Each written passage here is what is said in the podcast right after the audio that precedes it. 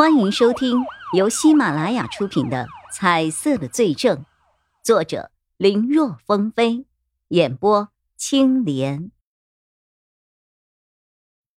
钟离眼的眼睛很尖，他立刻捕捉到了这一点。是不是刚才审讯的时候，毕盖厄说了些什么呀？他没有被安排旁听，也没有参与审讯，具体毕盖厄说了什么，他还不知道。但想到叶一辉不是刑警，今天应该是第一次参与刑事审讯。回想自己第一次的时候，他有些明白叶一辉此刻的想法。只是一想到过往，钟离眼那平时没有什么的表情上，不由自主的浮现出了深深的厌恶和痛恨。不过很快又让他给压下去了。我第一次进行刑事审讯的时候也是这样，一离开审讯室，我整个人都不好了。我曾经以为自己知道人性的黑暗，但当真的面对一个凶手的时候，我才知道自己有多么幼稚。我自己认为的那些应该是做人的原则和底线的东西，在他们面前根本就不存在。说白了，他们的一切行为都源于自私。因为自己的一己私欲，就不顾他人的死活，这种人根本不配做人，根本不配活着。钟离眼越说越激动，看得叶一辉是目瞪口呆的。他没有想到钟离眼会说出这番话。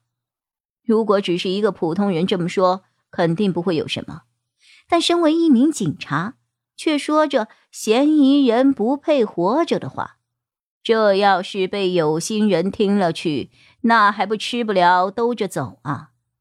而且还会被认为思想上存在着极其严重的问题。绝大部分人的眼中，警察并不普通，警察的肩上有着他人所没有的职责和守护。同样的举动，一般的民众可以做。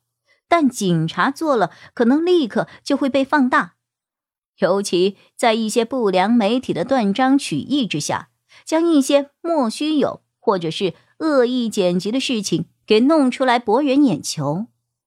明明很多时候只是一个普通的举动，又或者是完全没有关联的一个片段，只要他们想做，只要这里面有利益可以赚取，他们就能够给你炮制出来。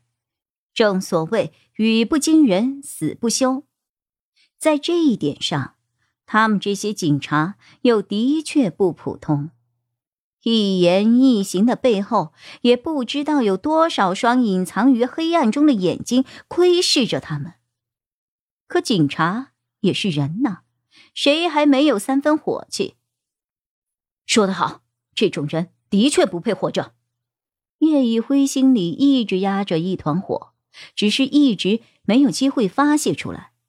他感觉到钟离眼对罪犯的深恶痛绝，也有一种知己的味道。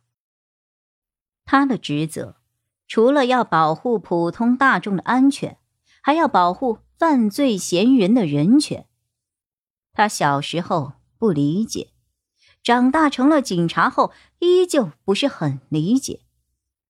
为什么有些人明明恶贯满盈，但却只蹲个十几年甚至几年的牢就能够出来，然后该吃吃该喝喝，重新开启自己的潇洒人生？而那些被他们害死的人，还有被毁掉的一个一个的家庭，等待他们的，要么是想办法彻底忘记过去，要么……就整日以泪洗面，走不出来。不管哪一种，都必然是心中要带着深深的痛苦去走完剩下的人生路。为什么？凭什么？法律到底是为了保护谁而存在的？他们警察又到底是谁的护盾？难道这一切不应该都是为了保护善良的百姓吗？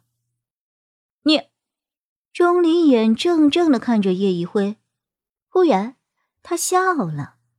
他本来是想宽慰一下对方，不要太把犯罪嫌疑人当回事儿，结果说着说着，一想到自己，就忍不住说了一些不该说的话。本来说完之后，他还有些后悔，但看到叶一辉的反应，他忽然发现，两个人也许是同一类人。之前误会你了，对不起啊。说着，钟离也伸出了手。相信以你的能力，很快我们就会成为同事了。谢谢。微笑中，两个人的手握在了一起。哦，对了，我差点忘了正事。说话间，两个人又重新加了微信好友。钟离也忽然想了起来，钟队长让我来找你，说让你去他办公室一趟。钟队长找我？有说什么事吗？那倒没有，只是让我来叫你。好，谢谢你啊。叶一辉听到钟立国找他，心里顿时有几分小激动。想到这一次的案子，他算出了不少力了。关于他在刑警调令上的事情，或许能有一些转机，也说不一定呢。本来叶一辉想着。事后和钟离眼一起吃个饭什么的，毕竟以后可能是同事。这一次人家也帮了自己不少，可惜钟离眼说今天他还有其他的事情，改天约。彼此告别之后，叶一辉来到了钟立国的办公室门口，也不知道是不是自己想的那样，叶一辉的心里有一些小紧张。